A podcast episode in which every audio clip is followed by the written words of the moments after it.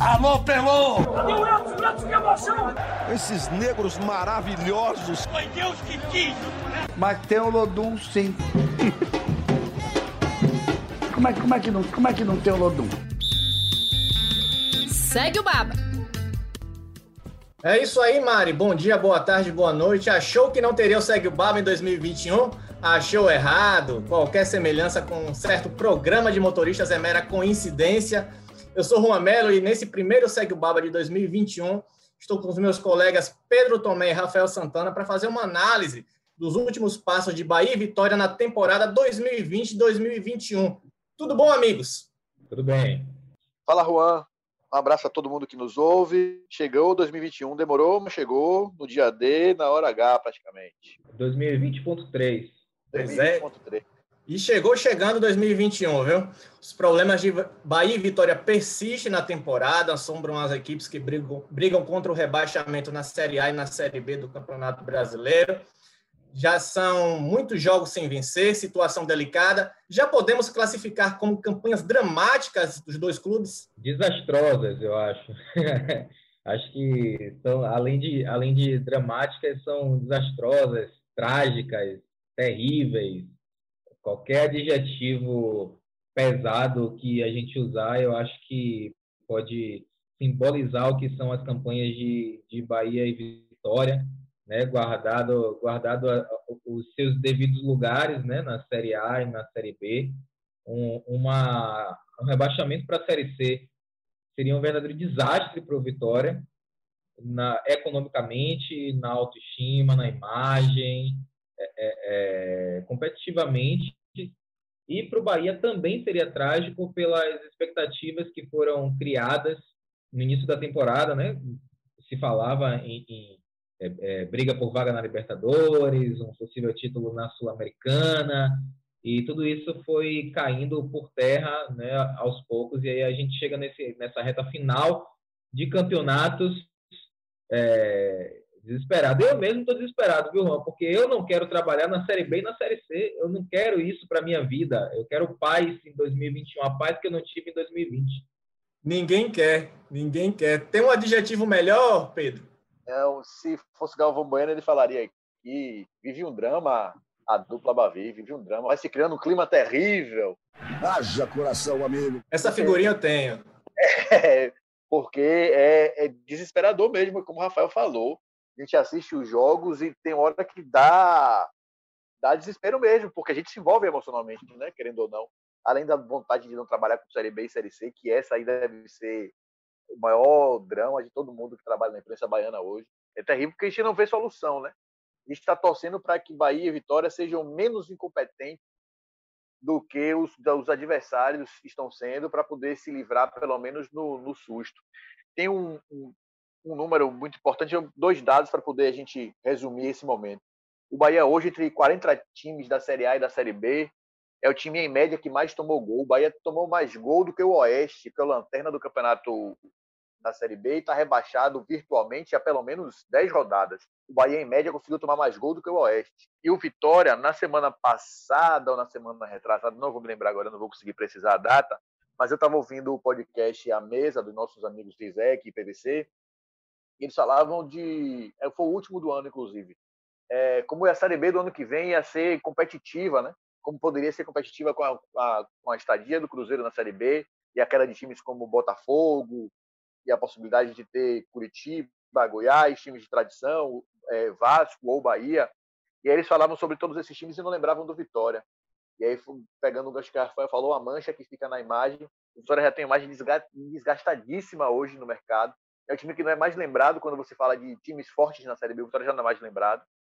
E uma queda para a Série C seria, de fato, uma derrocada assim, institucional que eu não sei se seria tão reversível como foi da última vez que o Vitória caiu, frequentou a Série C em 2006. Ele conseguiu bater e voltar, mas aí tinha uma, um contexto diferente econômico e tudo mais. Eu não sei se consegue resolver essa questão. Para o Bahia também seria uma tragédia. Então, esses dois, dois dois recortes. Um, como o Vitória está sendo esquecido, já não é mais enxergado como um clube grande para o, o grande cenário. e como o Bahia conseguiu ser mais incompetente defensivamente na montagem do elenco, que era muito forte defensivamente, conseguiu ser pior do que o Oeste, que para mim é o pior time desses 40 times entre Série A e Série D. Pois é, é só o torcedor também fazer um exercício e ver como a situação do Vitória já está ruim na Série B, com o pagamento de salários atrasados dos jogadores, funcionários. Imagine na Série C. Seria muito pior. E sem falar, como vocês falaram, do, em relação ao próximo ano, que a tendência é ter uma Série B até mais competitiva. Nos últimos dois anos, o campeonato um nível técnico muito baixo, o Vitória conseguiu brigar contra o rebaixamento. Esperamos que, pelo menos nessa temporada, a situação não, não seja a pior possível e acabe caindo para a Série C, né? Mas antes de aprofundar no Vitória, eu queria começar falando sobre esse Bahia, que fez dois jogos em 2021, né? Perdeu para o Grêmio, empatou com o Atlético Goianiense está na zona de rebaixamento. A distância para o Fortaleza, que é o primeiro clube fora do Z4, é de três pontos.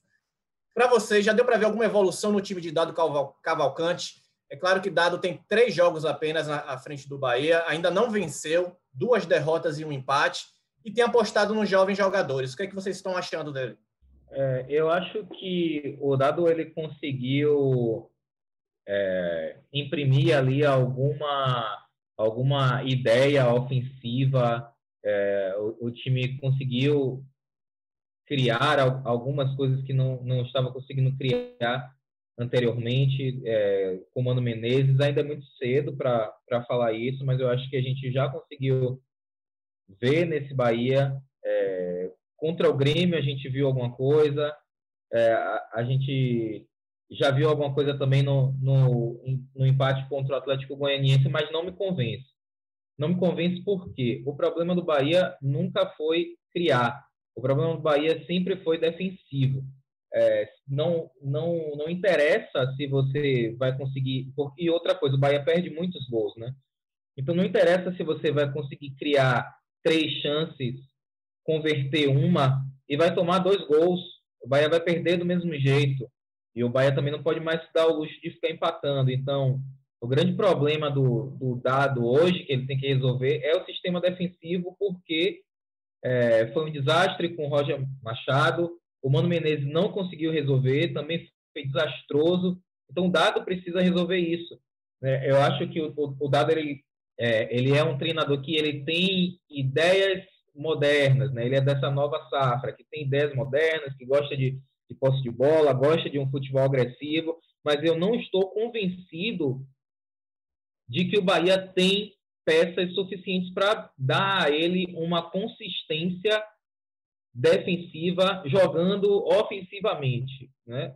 Uma coisa é você enfrentar o Atlético Goianiense, que é, tem um, um, um poderio ofensivo muito limitado, e você enfrentar os times que, que vão enfrentar agora, né? O Bahia não tem aquela sequência duríssima, já passou pela sequência duríssima, é, Flamengo, Internacional, Grêmio, Palmeiras, São Paulo, todo mundo na sequência, mas ainda assim vai enfrentar times que têm um poderio ofensivo interessante, como é o caso do Corinthians, que deu 5 a 0 no Fluminense, por exemplo.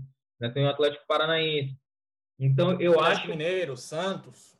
Pois é, eu acho que o Dado, ele precisa ter em mente de que o problema que ele tem que resolver é na defesa e não ofensivamente. Não dá mais tempo. O Bahia não dá mais tempo para o Bahia conseguir se reconstruir na competição e passar a ter um time agradável. Não dá. O Bahia tem que fechar a casinha e jogar no contra-ataque. E antes de passar para você, Pedro, só pontuar que que fogueiro o Dado foi entrar, né? Dado que veio para coordenar as categorias de base do Bahia, foi tido como treinador promissor, fez um bom trabalho no time sub-23 ano passado. Tinha esse projeto de coordenar as categorias de base, assumir a equipe de aspirantes no Campeonato Baiano. Aí precisa, é, o Bahia acaba demitindo o Mano Menezes e encontra uma solução caseira que é a efetivação do Dado Cavalcante como, como treinador da equipe principal. Um risco muito grande para os dois lados, né? Bahia, que precisa, precisa dar uma resposta o quanto antes para o torcedor para se livrar do rebaixamento, e o Dado, que é, deixou um cargo que ele tinha uma possibilidade de construir algo mais a longo prazo, com mais tempo, para assumir um, um, o trabalho de bombeiro, né? É, eu fico imaginando, eu sempre gosto de imaginar essas reuniões. É, o Dado chegou para trabalhar e aí, se Dado, vem aqui na sala, Belintani chamou. Ele deve ter imaginado assim, meu Deus do céu, vixe, o que é que vai vir aí? Tem uma Dado, proposta boa para você. Tem uma proposta boa para você. Eu tô aqui, acho que você podia assumir o time profissional agora na Série A. Vai dizer não? Dado vai dizer não. Como é que ele vai fazer? Não, não, não estou bem aqui, presidente. Está tranquilo, vou fazer aqui meu time sub-23. Você procura alguém aí no mercado que está tranquilo para mim. Não tem como dizer não, e, e, e ele está dentro desse contexto. É o que a Rafael falou. Ele não tem mais tempo para fazer nada. E eu tenho minhas dúvidas de verdade se a evolução que o Bahia teve foram, foram resultados do trabalho de dado. Eu acho que não. O time do Bahia tem problemas que veio, veio com Roger, passou por Mano e chegou em dado. Ele também não tem culpa dos erros que o Bahia comete. Pode ser que agora, com uma semana, duas, ele vai fazer, juntando aí esses períodos de sem jogo, a fazer duas semanas e meia praticamente treinando de fato, conseguindo treinar o time. Pode ser que nesse próximo jogo a gente veja alguma coisa, mas o que é que você consegue fazer além do que já foi feito com o sistema defensivo hoje? É, é cultural do, do, time não saber marcar. O jogo contra o Grêmio ficou muito claro esse problema do Bahia. Qualquer time que espete faça dois, dois pontas maiores, ou os laterais, ou os dois pontas, e consiga dar um pouco mais de, de, de amplitude ao time, acabou o Bahia. Que a linha de quatro fica exposta, a linha primeira não consegue marcar ninguém, os pontas do Bahia não marcam ninguém. Quando bota Rossi, o Rossi não vem, que é o cara que mais consegue fazer isso. O Thiago, coitado, ele não tem nem condição de fazer isso. Ele está voltando, indo, voltando, indo, voltando. E fisicamente ele não está pronto. O jogador passou a temporada toda, uma temporada problemática fisicamente, inclusive para os profissionais. Imagine para quem já está tá em formação. Ele não consegue fazer essa outra marcação nas contas. O miolo de zaga do Bahia é exposto o tempo todo. Eu acho que Dado não vai conseguir resolver. E as mudanças que ele está fazendo, eu acho que ele está fazendo aquele negócio, pensando o seguinte: vou tentar fazer três gols para ver se eu tomo só dois e ganhar o jogo. Então, se eu fizer dois, eu vou tomar dois e vou empatar o jogo, eu não vou perder, para tentar virar a chave do que ele está falando o tempo todo. É um problema emocionalmente também complicado que o Bahia vive, né? É, eu não acredito a ele nem os problemas, nem, nem os méritos que esse time vai ter a partir de agora, nem também as derrotas. Para mim, Dado pegou, foi quase que coagido, obviamente que não foi, mas a situação meio que ele cria um carinho pelo clube, cria um carinho pela diretoria, não tem como você dizer não no momento desse. Você vai para o desafio e vai ver o que, é que vai dar, né? É, e, e, tem muito pouco a fazer. Acho que é muito mesmo na conversa, tentar mudar emocionalmente o momento dos jogadores, é, para ver se com, com, a mudança de confiança você reage diferente. Mas o Bahia tem problemas hoje que vieram do começo da temporada e que não vão ser sanados sem uma mudança de fato, sem uma reestruturação muito grande desse time. E não passa por, por exemplo, o lançamento de Thiago ou de Matheus Bahia, não passa por isso. Muito pelo contrário, acho que colocar os meninos hoje no meio do problema é colocá-los como mais um problema, porque vai ser ruim, porque eles não conseguem resolver, porque nenhum dos dois é, são grandes fenômenos técnicos e não são eles que vão resolver. Então, corajoso dele e dos meninos também. Matheus Bahia até foi mais seguro, eu achei, nos dois jogos do que o Thiago. Fez boas, duas grandes partidas mas a solução não vem deles e não, não sei se vai vir de dado também, a não ser que seja emocionalmente mesmo. Tecnicamente, esse time não tem muito mais o que, que entregar essa temporada. É, mas você não acha também que é justamente pela falta de peças que o Dado tem lançado esses jovens jogadores, né? É, o Dado tem, tem um desafio de resolver os problemas do Bahia com o mesmo elenco do Mano Menezes e do Roger que não conseguiram. Então, a solução encontrada por ele é usar alguns jogadores até para dar essa oxigenação, como ele mesmo já disse algumas vezes. É mais o choque emocional, você, sei lá, de para um Cleison da vida, ver Thiago sendo titular, do que necessariamente o Thiago dar mais do que o Cleison vai dar, né? É mais dar um, dar um alerta, ô oh, rapaz, se liga aí, eu tô botando o menino aqui porque você não tá jogando nada. Nesse caso de Cleison aí, acho que não vai funcionar não, viu? Você vai você vai, ou oh, vai chamar o menino do sub-17, ô, oh, vem cá, você aí ataca, vem cá que eu quero dar um choque aqui no jogador do não vai dar certo. Não vai adiantar. Esse ele é a, a prova de choque, ele tá usando aquela sandália de borracha. eu acho que é, que é mesmo procurar uma solução mesmo com esses garotos para eles resolverem, porque o, o, o elenco mais experiente não está dando conta do recado. Você lembra que, dado, é claro que ele não venceu nesses três jogos que disputou, mas ele já pegou um Bahia que não vencia há muito tempo. O Bahia não vence um jogo desde novembro contra o Coritiba. São oito jogos, sete derrotas e um empate. É muita coisa, gente, é muita coisa. E, e, e essa aposta em jovens jogadores tem um, como o Thiago, como vocês falaram, que foi titular nos dois últimos jogos. O Matheus Bahia, que aparentemente ganhou a posição do Júnior Capixaba, não sei se vai ser mantido para os próximos jogos, mas ainda assim é muito pouco. Na defesa, a expectativa é o retorno de Lucas Fonseca, que quando teve a oportunidade não foi bem. No ataque, o Gilberto vai voltar para o próximo jogo, é a esperança da equipe também, mas você olhando no elenco, você não vê muito de onde ele tirar, de onde ele vai puxar um pouquinho mais. É um elenco muito limitado. Eu acho que o problema do Bahia Bahia é muito maior que uma troca de técnico. Está é, tá na montagem desse elenco cheio de limitações. É, eu, eu, acho, eu, eu acho que é exatamente por aí. Tem até uma frase que o Dado falou quando ele chegou, né? Que é, não adianta você é, querer resultados diferentes fazendo as mesmas coisas. É, e, e, eu acho que é, é perfeito, é por aí mesmo. Não adianta querer resultados diferentes utilizando Clayson, Rossi, jogadores que no Juninho, é, jogadores que não funcionaram, né? Nino Paraíba. Ainda assim, ele precisa usar esses caras porque ele não tem essas peças. Então, chega nos 30 minutos do segundo tempo, quem está lá na beira do campo aquecendo é Rossi, é Clayson. Não adianta, são jogadores que é, é, sei lá, ele pode tentar alguma coisa diferente com o Rodriguinho em algum, algum posicionamento, mas é, é, não, não tem de onde tirar. Eu, eu, concordo com o Pedro, eu acho que o Thiago não vai resolver o problema do Bahia, é, é uma chance, há uma chance maior, inclusive, de ele ser queimado do que do problema se resolver, mas eu entendo o dado de querer resolver. É, eu lembro do, de quando o Bahia foi rebaixado, por exemplo, em 2014, quando chegou na. O, o roteiro foi muito parecido, gente demite treinador, é, é, promove a técnico alguém que está na casa. Na época foi Charles Fabian. Charles Fabian, jogador, um, um, profissional identificado com jogadores mais jovens, né? Tinha um trabalho na divisão de base do Bahia. Coloca algum, a, a meninada para jogar e aí entra é, Bruno Paulista ganha vaga no time, Rômulo ganha vaga no time e o time caiu. O time caiu, o Bruno Paulista depois foi vendido, o Rômulo também nunca deu certo, queimou os meninos também. O Charles saiu queimado também, nunca mais voltou para o Bahia, saiu é, é, é, profundamente magoado. Então, assim, o roteiro é muito parecido. A gente torce para que o desfecho seja diferente, mas é muito preocupante. É preocupante. Esse tipo de estratégia, a tendência é justamente queimar o treinador promissor e os jovens talentos, né? Você queima tudo. Você estava falando aí, Juan, eu fiquei botando, imaginando agora se o soldado, imaginando isso. A minha solução para tentar resolver o problema defensivo, por exemplo, agora é Lucas Fonseca. Eu boto a mão na cabeça, meu gente. É de botar a mão na cabeça, né? De fato. É a, a, situação do Bahia é complicada, é isso. Tem que torcer para que, por exemplo, o esporte comece a ser mais incompetente, o Fortaleza comece a, que acabou de trocar treinador também, o cara que chegou no encaixe, não seja um Argel da vida que vai fechar a casinha lá, que faz isso como bem, como poucos e ganhem dois, três jogos assim perdidos, porque não tem muita solução, né? Felizmente é isso. E se você olhar, eu acho até que é um plantel relativamente talentoso, mas que deu errado na montagem, até a, a gestão dele foi problemática e esperamos que o resultado não seja esse roteiro que Rafael falou que tá, parece que está desenhado, né? Mas ainda dá para fugir do, do final triste, sim. Eu acho que dá para ter uma, uma virada aí acho que passa muito pela questão emocional do vamos lá, vamos lá e se doar nos últimos jogos.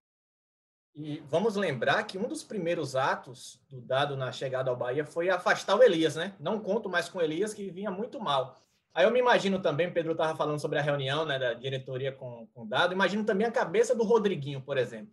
Rodriguinho que chegou ao Bahia com status de grande jogador, é, status não, ele tem uma, uma, uma carreira consolidada como grande jogador, status de estrela, mas não conseguiu render, é reserva, agora recentemente se recuperou após ser diagnosticado com Covid-19. Imagina a cabeça desses medalhões que não renderam. O Bahia fez um investimento, de, de, se não de contratação, de trazer, de comprar, mas de salários. Rodriguinho, o Cleison, gente já citou, o Rossi, o próprio Rossi, vamos lembrar do Rossi na Sul-Americana, expulsão. No, no, é, é, é então, Imagina a cabeça desses medalhões vendo o Bahia nessa situação e o treinador apostando nos jovens, nos jovens jogadores porque não está conseguindo tirar nada deles, né? E tem uma coisa aí nesse, nesse caso que você está falando, né, que foi é, é, é, algo muito interessante a se pensar, né? Imagine a cabeça desses medalhões pensando que ano, ano que vem, não, esse ano, eles podem estar na Série B. Né? Não fazia parte do, dos planos de Rossi, de Cleison, de Rodriguinho, de Daniel quando trocou o Fluminense pelo Bahia, não fazia, não fazia parte dos planos de nenhum deles jogar a Série B, mas todos eles têm contrato com o Bahia, pelo menos no, nesse, nessa temporada de 2021 até o final.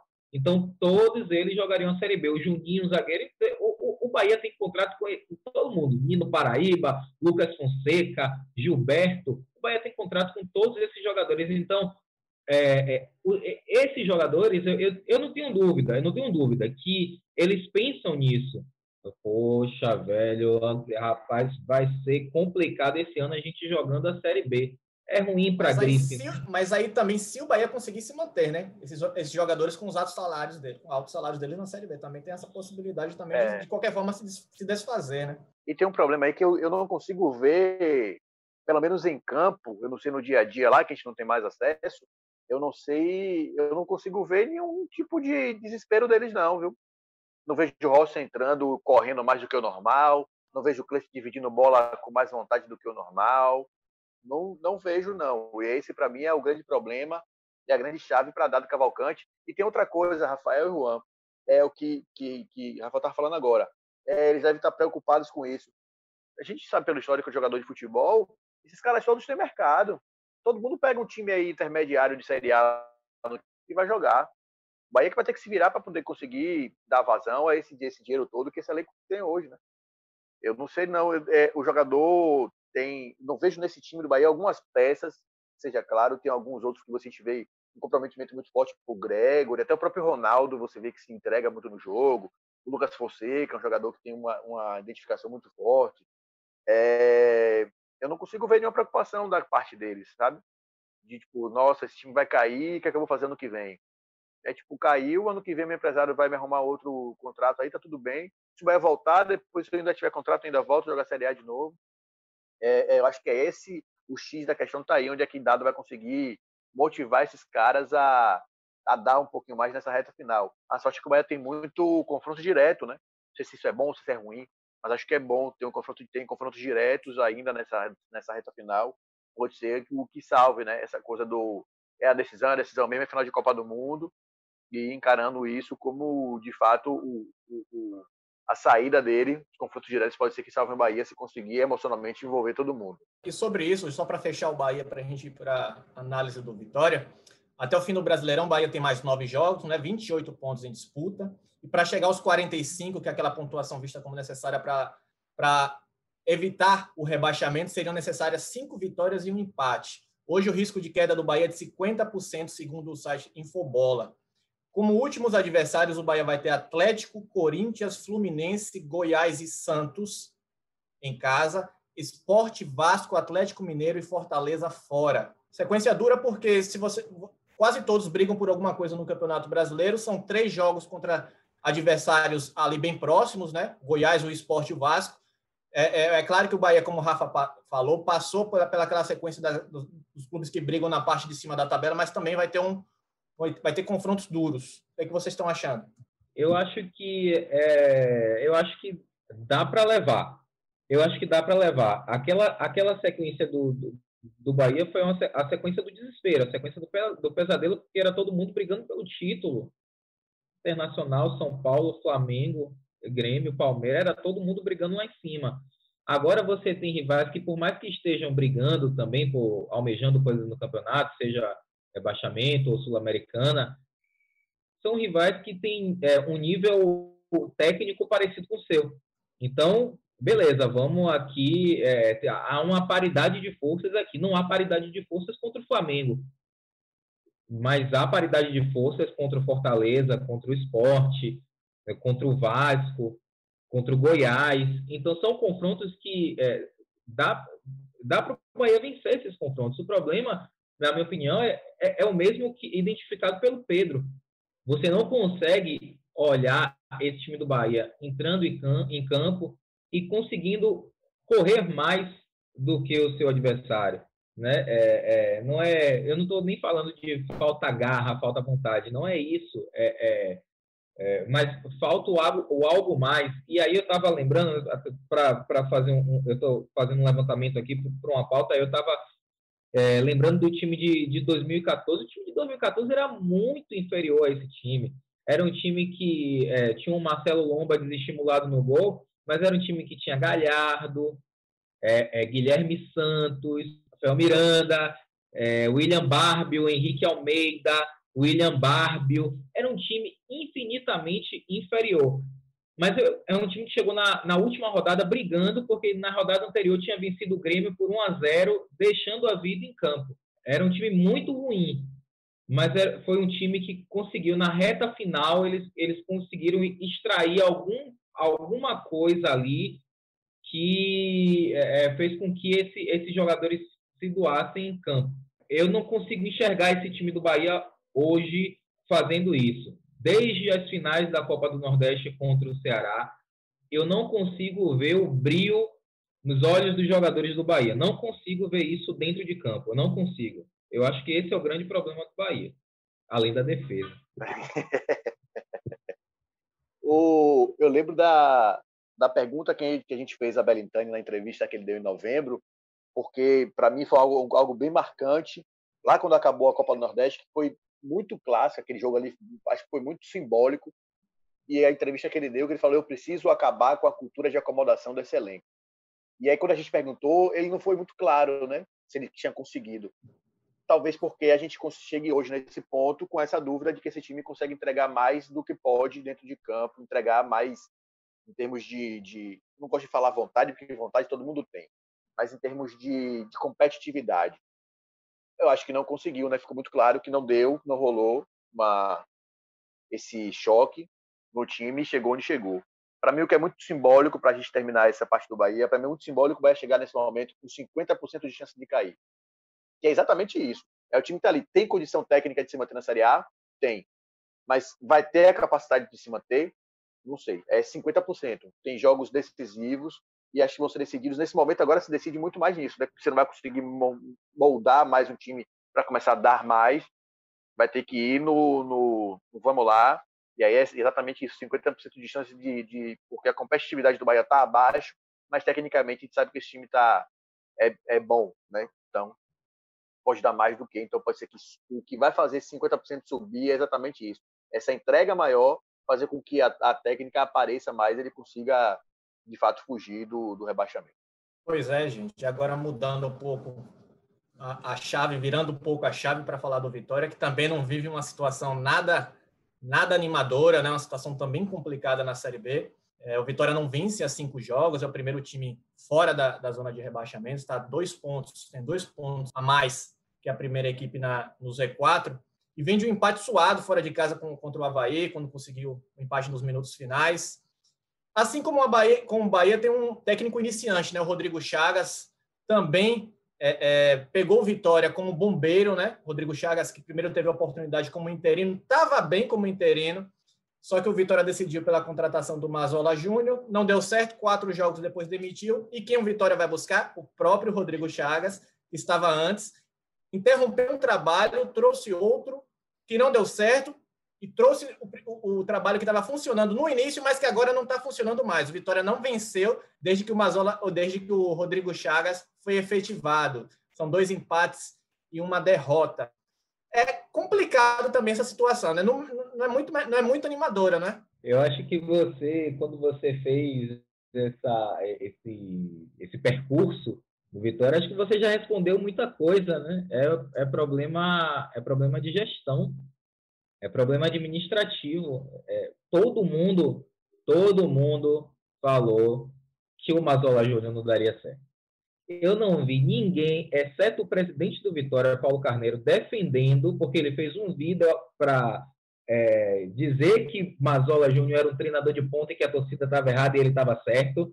E no final ele teve que se render e demitir Mazola Júnior com cinco jogos né, à frente do Vitória. Ninguém defendeu a contratação do. Era o, a crônica ali de um roteiro anunciado, do desastre anunciado. O Vitória perdeu cinco jogos.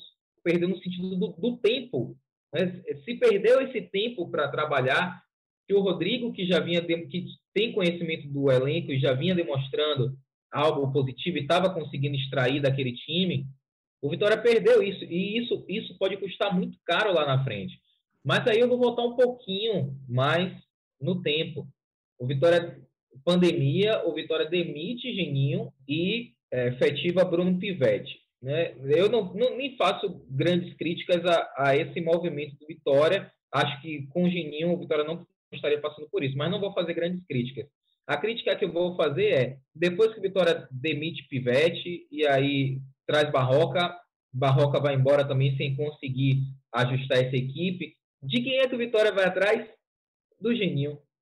É o mesmo roteiro, Juan. É o mesmo roteiro de você ter o Rodrigo, tira o Rodrigo, traz Mazola, tira Mazola, traz Rodrigo de novo. A diferença é que o Geninho não aceitou. Então isso mostra que o presidente do Vitória está completamente perdido na, no comando da equipe.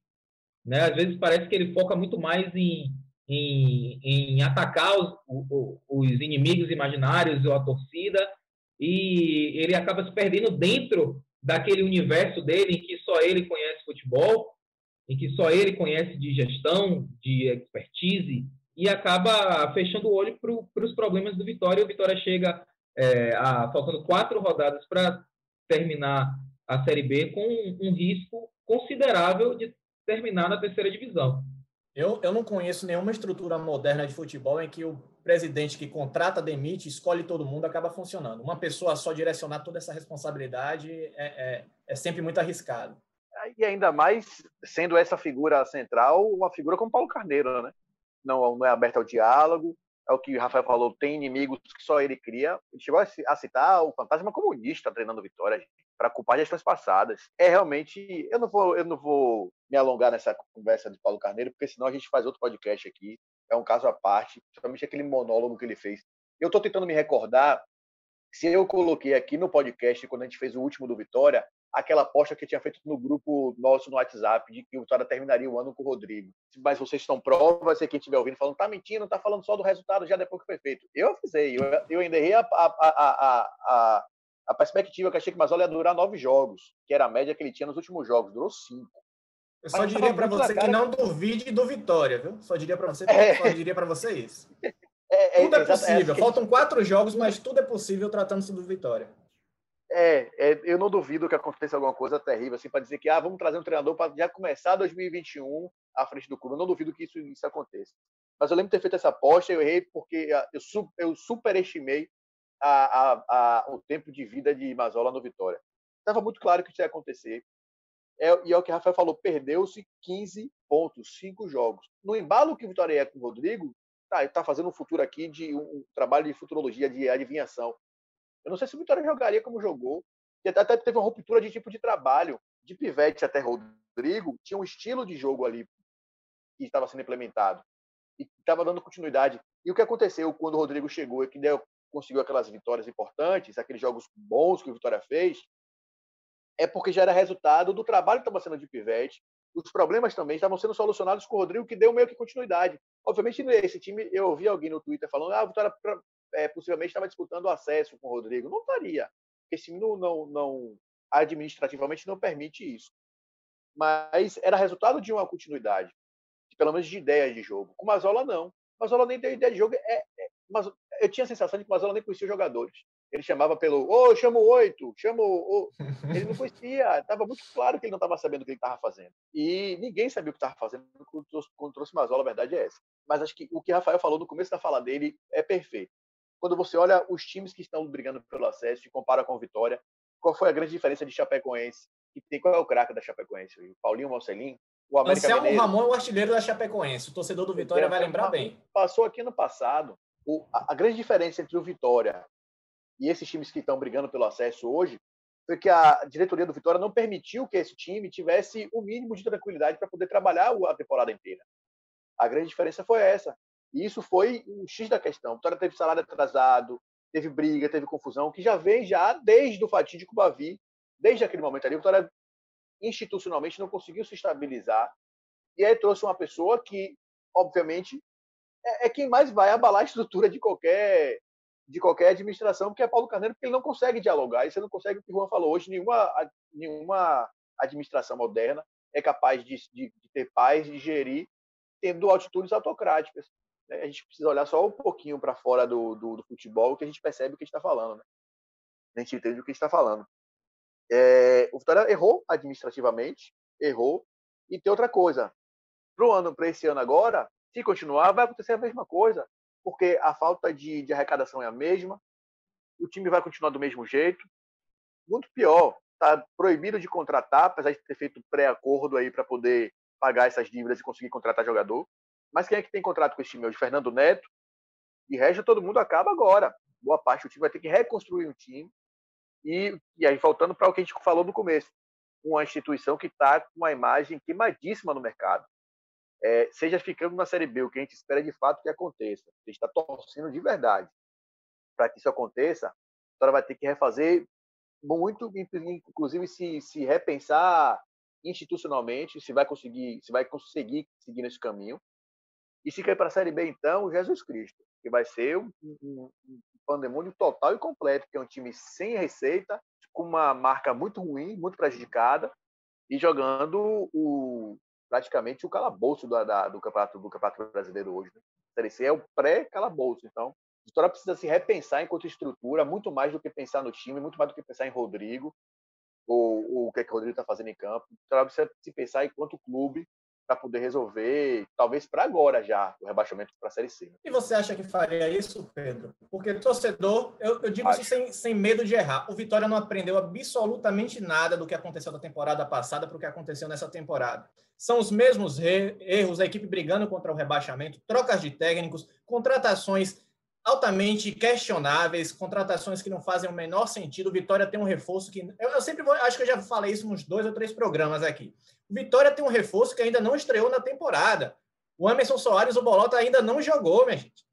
Então, o Vitória não aprendeu absolutamente nada dos seus erros. Então, isso vai continuar se perpetuando. Vai esperar cair para mudar? Eu acho que eu acho que o torcedor não merece isso. E enquanto tivesse a mesma estrutura, essa forma de agir, não vai não vai sair disso. O Vitória não é uma equipe para ficar todo ano brigando para não cair para a Série C. A gente, a gente não está nem cogitando o Vitória brigar para subir. É fazer o mínimo que é se manter na Série B, isso não está conseguindo. Mas se atenda ao campo, né? Fora essa estrutura administrativa que realmente é, é um desastre, ao campo, o que, que a gente pode dizer do trabalho do Rodrigo Chagas? Ele ganhou o retorno do Alisson Farias no último jogo, para mim, visivelmente fora de forma fora do que a gente espera. Acabou contribuindo com assistência no gol do Léo Ceará, mas antes ele já tinha errado na origem do gol do Havaí. Para mim, é um jogador que poderia contribuir muito, mas até adquirir esse ritmo com quatro jogos faltando para o final da Série B é muito complicado. Vitória que tem problemas na defesa, o Ronaldo segue machucado, não se sabe quando vai voltar, o Guilherme rende machucado. O que é que vocês podem dizer do trabalho no campo? Eu acho que o Vitória chegou a essa reta final de, de, de, Série B um tanto quanto esfacelado, né? O Vitória tem três destaques na Série B. Ronaldo, Guilherme Rende e Léo Ceará. Guilherme Rende e Ronaldo estão machucados. Então, o Vitória perde muito aí. A, a, a sorte, e aí o, o Vitória, os torcedores do Vitória têm que, é, é, têm que rezar todos os dias para não acontecer nada com o Léo Ceará porque aquele gol que ele faz ontem não é qualquer atacante que faz. Bota aquela bola na cabeça do Júnior Viçosa para ver se ele faz. Bota aquela bola na cabeça do Caicedo para ver se ele faz aquele gol. Não faz, não faz. Sem o Léo Ceará, o Vitória ontem teria perdido por 2 a 1 um, porque aquele gol ali é um, é um gol da mostra a, a, a qualidade que tem o Alisson Farias ainda que é, machucado e principalmente o, o, a, a, o refino de Léo Ceará finalizando, tanto de cabeça quanto de pé, com pé. Eu acho que o Léo Ceará hoje ele atingiu o seu melhor momento na carreira, é, técnico, é, saindo da área, é, trabalhando com, com seus companheiros, dando possibilidade de, de, de, um jogo apoiado, se for necessário. Então, já que Vitória perdeu Ronaldo, Ronaldo que é seu milagreiro, Guilherme Rinde, que dá um, um, uma estabilidade no meio campo, que nada aconteça com o Léo Ceará, porque o Vitória conviveu com essas lesões aí durante a temporada inteira. O, o pobre do Kaique Souza, é, é, é, triste a história desse menino. Ele surge como um, uma joia, aí ele se machuca, tem uma lesão grave, um ano sem jogar, tentou voltar a jogar, machucou de novo. Aí agora, acho que jogou dois ou três jogos, se não me engano, três jogos, um como titular, entrou no segundo tempo e machucou de novo. O que, que acontece? E isso porque é, eu lembro que a Dani Leone, a repórter do Correio, falou na transmissão né, que o, o, o Vitória né, informou que ele, o, o Kaique passou esse tempo fora é, fazendo fortalecimento muscular para que essas lesões não voltassem a acontecer mas não adianta. Então, o que, que aconteceu? O, Alisson Farias, ele se machucou, voltou, jogou quatro ou cinco jogos sem render nada, machucou de novo e agora voltou para o final da temporada. é outro jogador que é, é vamos torcer para que se preserve saudável, porque mesmo fora de fora, fora de forma, como você falou, Juan, uma coisa é você ter o Alisson Farias ali na linha de fundo, metendo aquela bola para o Léo Ceará. Se fosse o Rafael Carioca, a bola provavelmente não chegaria no Léo Ceará. Então, mesmo um jogador fora de forma conseguiu arrancar uma jogada que deu um ponto importante ao Vitória nessa, nessa luta contra o rebaixamento. Mas é importante fazer essa, esse, esse olhar né, para o departamento médico do Vitória. E a gente tem, ao longo da temporada, é, um histórico de médicos se queixando de não estarem recebendo o salário do Vitória, né? Então tem um tem um, um algo que acontece. Você falou para a gente falar do campo, mas é difícil. É difícil a gente não sair do campo e ir para a parte administrativa, porque tudo que acontece no Vitória dentro de campo está diretamente relacionado ao que está acontecendo fora. Então é, é, é, como o Pedro falou, eu vou, vou retomar essa fala dele torcer desesperadamente para que o Vitória permaneça na Série B e aí que uma reformulação interna seja realizada, que é, um, por um ataque de, é, de, de, é, um ataque instantâneo de lucidez, o presidente reconheça a sua incapacidade de, de diálogo e traga outras pessoas para exercer outras funções, um diretor de futebol que de fato pense a estrutura de futebol e que, é, e que todas as decisões não estejam personificadas na figura do Paulo Carneiro. Eu acho difícil que aconteça, vale ressaltar que, né? Mas, enfim, vamos falar do campo. É, o Vitória chegou esfacelado, Rafa, mas por outro lado chega o pessoal que está meio meia bomba aí, mas volta, né? Guilherme Reis deve voltar, não já agora contra contra a Chapecoense, ele não deve voltar, mas deve voltar contra o Guarani, deve ter uma lesão de de grau 1. Evandro pode ser que esteja aqui também. Então, está praticamente quase todo mundo à disposição. O problema é em que nível físico, em quais níveis físicos esses caras vão estar à disposição, né? É, eu acho um problema. O que acontece é assim, Vitória teve uma evolução, apresentava uma evolução ali no começo de Rodrigo, mas a, a coisa desandou a ponto do time se desanimar, né, de perder o prumo mesmo. E, e, tem um problema que você falou, Juan, sobre a contratação do Emerson Bolota, a Emerson Bolota, né? Alguma coisa assim desse tipo. Soares, não, Emerson Soares. Bolota, Bolota, Bolota, Bolota, Bolota. Aqui no podcast ele se chamar de Bolota até quando ele estiver aqui no Vitória. É... Ele não estreou e o Vitória tem um outro problema. O Guilherme Rente se machucou, não tem um substituto de primeiro volante com a mesma característica do que o Guilherme Rente. Não tem. Agora não tem um volante. Jogou Matheus Friso, aí no segundo tempo o Rodrigo fez uma, uma mudança que eu não entendi, foi tirar ele, botar, faltando dois minutos para acabar o jogo, botou o Lucas Cândido, que não tem a característica. E eu, eu acho que tem um problema, e aí acho que isso foi crucial para a não continuidade de Rodrigo lá atrás, e pode ser muito crucial também para a continuidade de carreira dele. O Rodrigo ainda é inexperiente, principalmente na hora de mudar o time, de fazer leituras de jogo. Eu acho que ele ainda tem dificuldade. Ontem, por exemplo, ele começou com o time errado. O Havaí já havia jogando com três zagueiros há dois ou três jogos. Linha de três, fazendo linha de cinco, marcando, linha de cinco, linha de quatro, marcando com nove na entrada da área. O Havaí ontem tinha um momento que tinha seis, sete, oito jogadores na frente da área.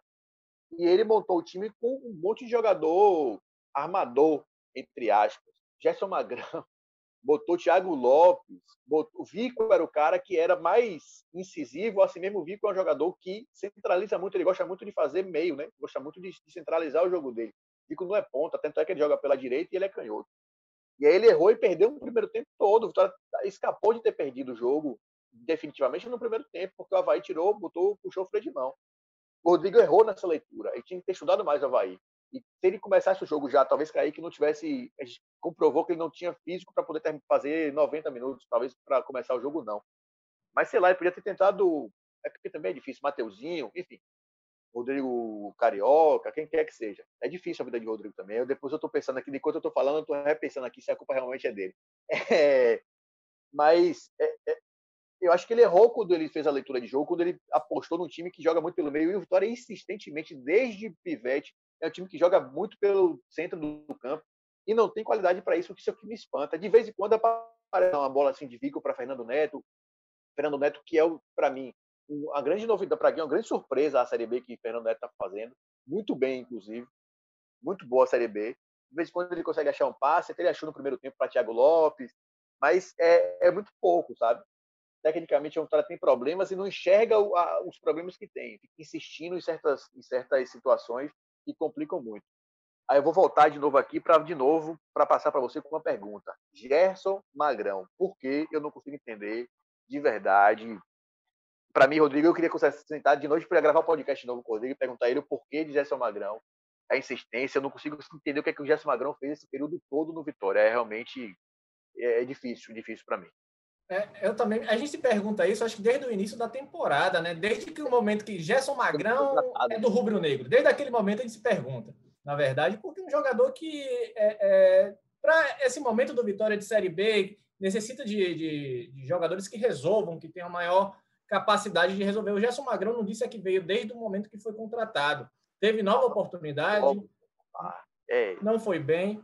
E Pedro estava falando sobre jogadores do meio. Eu acho que o Vitória não tem, tem poucos jogadores que atacam linha de fundo, né? O Vitória tem poucos jogadores que, se você der, eu sempre falo para vocês no, no WhatsApp que se você der 10 bolas para o Vico, ele vai cortar para o meio e cruzar na área ou chutar no gol. O Vitória tem poucos jogadores que vão até a linha de fundo, vão fazer o cruzamento. Por isso que o Rafael Carioca joga muitas vezes avançado, porque é ele que vai fazer esse papel.